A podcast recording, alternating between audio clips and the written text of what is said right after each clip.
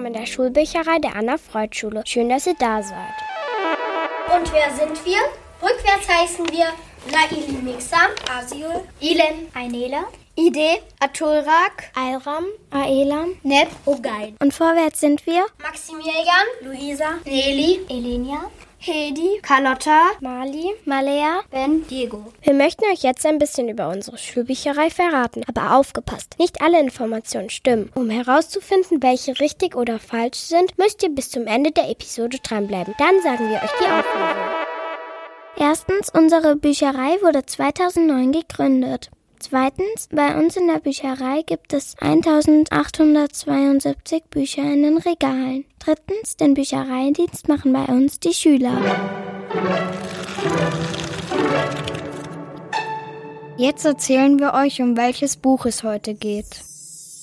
Das Buch heißt Nenn mich Löwe von Camilla Chester. Aus dem Englischen übersetzt ist es von Pia Jüngert. Mit ihr hört ihr später auch noch ein Interview. Das Buch ist aus dem Magellan Verlag. Jetzt lesen wir euch den Klappentext vor, damit ihr wisst, um was es im Buch geht.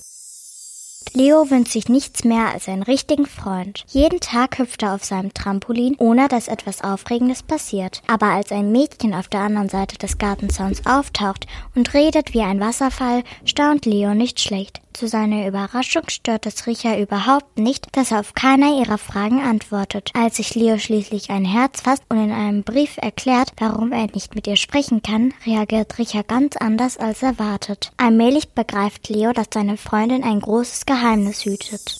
Die Hauptfigur in der Geschichte heißt Leo und ist zehn Jahre alt. Er wohnt mit seinem Hund Pirat, seiner Mama, seinem Bruder Rob und seiner Schwester Becca zusammen. Der Sprechen vor anderen fällt ihm sehr schwer, ebenso das Auftreten. Obwohl er tanzen liebt, traut er sich nicht auf eine Bühne. Deshalb ist das Tanzen sein Geheimnis und er freut sich schon sehr auf einen Tanzkurs in den Sommerferien. Richa ist die zweite Hauptfigur in Nenn mich Löwe. Sie ist schon oft umgezogen und in den Sommerferien neben Leons Haus eingezogen. Sie wird nach den Ferien in seine Klasse gehen und ist auch im Tanzkurs angemeldet, da sie super gut tanzen kann. Im Kurs sind blöderweise diesen Sommer auch Tiffany, Mariam und Scarlett, drei Mädchen aus Leos Klasse, die oft gemein zu ihm sind. Weil Leo Richa gerne als Freundin hätte, schreibt er ihr einen Brief, um zu erklären, wieso ihm das Sprechen so schwer fällt. Liebe Richa, es ist ein bisschen seltsam, liebe Richard zu schreiben, aber Briefe fangen nun mal so an. Weil du meine Nachbarin bist und du mit mir in eine Klasse gehen wirst, solltest du vielleicht wissen, warum ich nicht spreche. Das Wichtigste, was ich zu sagen habe, ist, ich will sprechen, aber ich kann nicht. Das nennt man selektiver Mutismus oder abgekürzt SM. Ich hasse diesen Namen. Ich wünschte, ich hätte das nicht, aber leider habe ich es. Meine Stimmbänder funktionieren super und alles andere auch. Ich rede zu Hause fast genauso viel wie Becker und Warp, aber meine Stimme hört sich für mich irgendwie laut an und ich mag sie überhaupt nicht. Ich habe keine Ahnung, warum ich nicht sprechen kann. Vieles davon ergibt keinen Sinn und ist schwer zu erklären. Ich kann mich an die Zeit vor dem SM nicht erinnern, aber meine Ma sagt, alles fing mit der Einschulung an. Ich kann wirklich gut lesen und schreiben. Mir kommt es manchmal fast so vor, als würde es das Sprechen ersetzen. Wenn ich versuche, mit jemandem außerhalb meiner Familie zu sprechen, bleiben mir die Worte im Hals stecken. Es fühlt sich an, als wäre er zu eng, als ob ihn jemand zudrücken würde. Es kann sogar wehtun. Panik Unruhe und fiese Gedanken breiten sich in mir aus. Manchmal kann ich hören, wie die Wörter, die ich sagen will, lauter werden und sich mit den fürchterlichen Gedanken in meinem Kopf vermischen. Manchmal ist der SM ein echter Fiesling, der gemeine Dinge zu mir sagt. Ich bin dumm und nutzlos und je mehr ich versuche, dieses Monster zu besiegen, um seine Worte wegzuschieben, desto schlimmer wird es. Mein Körper kann dabei versteinern. Wenn das passiert, fühle fühle ich mich einfach schrecklich. Es ist besser, gar nicht erst gesehen zu werden. Das Schlimmste ist wirklich, wenn mich alle anklotzen. Eines Tages werde ich meine SM besiegen. Ich kann tanzen, ich bin ein echt guter Tänzer, obwohl ich zurzeit wegen der SM nicht vor Publikum auftreten kann. Will ich eines Tages in der König der Löwen tanzen. Deshalb habe ich mich auch so gefreut, als du das mit der Löwenmähne gesagt hast. Keine Sorge, ich weiß, dass niemand mit jemandem befreundet sein kann, der nicht sprechen kann. Ich würde es verstehen, wenn ich dich nicht wiedersehe. Ich wollte einfach nur versuchen, dir alles zu erklären. Leo, der Trampolinjunge von nebenan.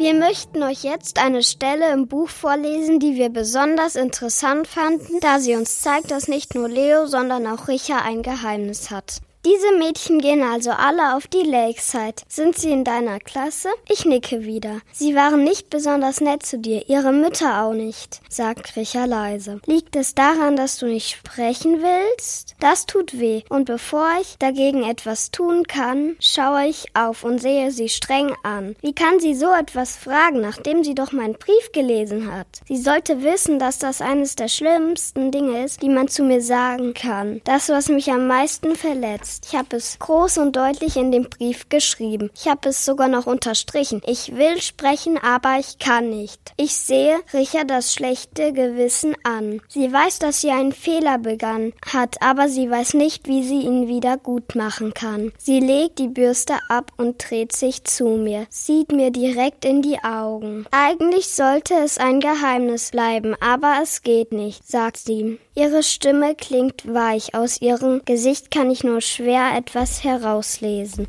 Sie sieht plötzlich ernst aus, vielleicht sogar ein kleines bisschen ängstlich. Dein Geheimnis muss man erzählen, du kannst es nicht verstecken, Leo. Jeder, der dich trifft, weiß sofort, dass du nicht sprechen kannst. Aber ich muss ein ganz anderes Geheimnis hüten. Eines, das ich niemandem erzählen kann. Ich möchte unbedingt erfahren, welches Geheimnis Richard hat. Nur dir, ich werde es nur dir anvertrauen, Leo. Das ist so heftig, dass mir der Atem stockt und ich mich zwingen muss, weiter zu atmen. Dir kann ich mein Geheimnis verraten, weil du nicht sprechen kannst. Du kannst es doch niemandem erzählen, oder? Ich schüttel den Kopf. Ich weiß, ich kann dir vertrauen und ich muss es einfach jemandem sagen, sonst erdrückt es mich. Gebannt schaue ich dabei zu, wie Richa meinen Brief öffnet und ihn auf ihren Knien ausbreitet. Ich kann nicht lesen, flüstert Richa dann. Nachdenklich betrachtet sie die Worte in meinem Brief, die Worte, die ich ihr sagen wollte. Ich kann weder lesen noch schreiben. Endlich hat sich Richa jemanden anvertraut und ist erleichtert. Leo versteht nun endlich, wieso Richa seinen Brief nicht gelesen hat. Sie konnte es nicht. Nun sucht er nach einem Weg, Richa zu helfen und möchte ihr das Lesen und Schreiben beibringen. Wird es ihm gelingen oder nicht, das müsst ihr selbst herausfinden. Weiter lesen wir jetzt bei einer Stelle, die im Tanzkurs stattfindet. Im Tanzkurs verbringen wir den ersten Teil wie üblich mit der Aufwärmungsphase. Aber danach lässt nämlich Felicity eine Bombe platzen. In diesem Jahr werde ich mal etwas anderes als sonst ausprobieren, sagt sie. Statt einer großen Gruppenaufführung möchte ich einzelne Tänze zeigen. Ihr müsst euch entscheiden, ob ihr alleine tanzen möchtet, zu zweit oder in einer Kleingruppe. Richards Blick trifft meinen im Spiegel.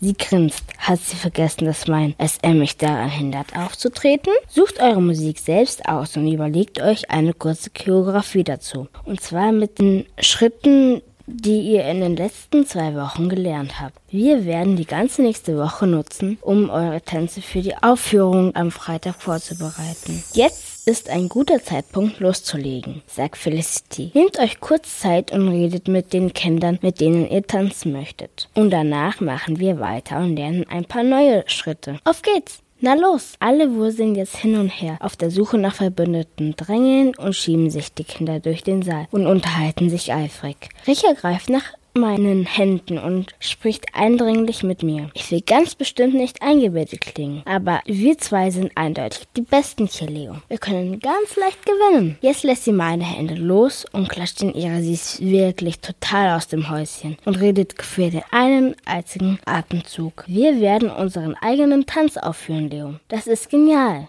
Wir haben eine ganze Woche, um daran zu arbeiten. Ich überlege gerade, ob wir uns etwas Klassisches aussuchen sollten. Weißt du, einen richtigen Paartanz, vielleicht ein Tango? Oder sollten wir etwas Moderneres nehmen? Wenn wir zusammen Walzer tanzen, macht das deine Mutter vermutlich sentimental. Aber werden wir auch von den anderen Beifall bekommen? Auf den Applaus kommt es ja an. Nur so gewinnen wir den Gutschein. Hey Richard, hey Leo. Mariam und Scarlett haben sich herübergeschlichen und stehen plötzlich neben uns uns. Das hat nichts Gutes zu bedeuten. Können wir zusammen mit euch zwei in einer Gruppe sein? fragt Scarlett. Sie sagt mit euch zwei, sieht aber nur Richa an. Naja, beginnt Richa. Sie wirft mir einen Blick von der Seite zu, aber ich weiche ihm aus und schaue nervös auf Mariams und Scarletts Szenen. Also, Leo und ich haben gerade überlegt, mit einem Partnertanz aufzutreten und... Aber was, wenn Leo an den Tag nicht auftreten wird? unterbricht Mariam. Wenn wir zu viert auftreten, beginnt Scarlett, dann würden wir, wenn Leo bei der Aufführung nicht mitmachen kann, trotzdem alle tanzen. Sie zeigt auf sich, dann Maria und schließlich Richard. Das funktioniert in einer Vierer- oder Dreiergruppe. Wenn ihr nur zu zweit seid und Leo nicht tanzen will, könntest du nicht alleine auftreten, oder? Wird es Leo schaffen und für den Abschlusstanz seine Krankheit überwinden? Das verraten wir euch nicht. Das müsst ihr selbst nachlesen.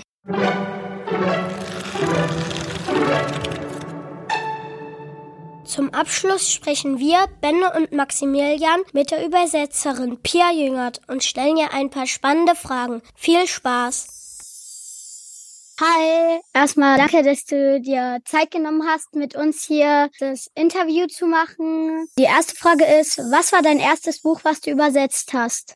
Also da habe ich ein bisschen nachdenken müssen, weil ich mache das schon relativ lange. Und zwar war ich nach meinem Übersetzerstudium beim Esslinger Verlag. Vielleicht kennt ihr den, der mit dem Rabe Socke. Da habe ich eben ein Volontariat gemacht. Da lernt man alles, was mit Büchermachen zu tun hat. Und da wurde ich dann gefragt, ob ich ein Bilderbuch über Piraten übersetzen möchte. Das habe ich dann auch sehr gerne gemacht. Ich habe mich selbstständig dann gemacht, habe mein eigenes Übersetzerbüro aufgebaut. Mein erster Auftrag war das Buch Ritter Robin, das große Duell es ist aber auch schon lange her. Die zweite Frage ist, was ist das Tollste am Kinderbücher übersetzen? Ganz einfach, es für euch zu tun, für Kinder zu tun.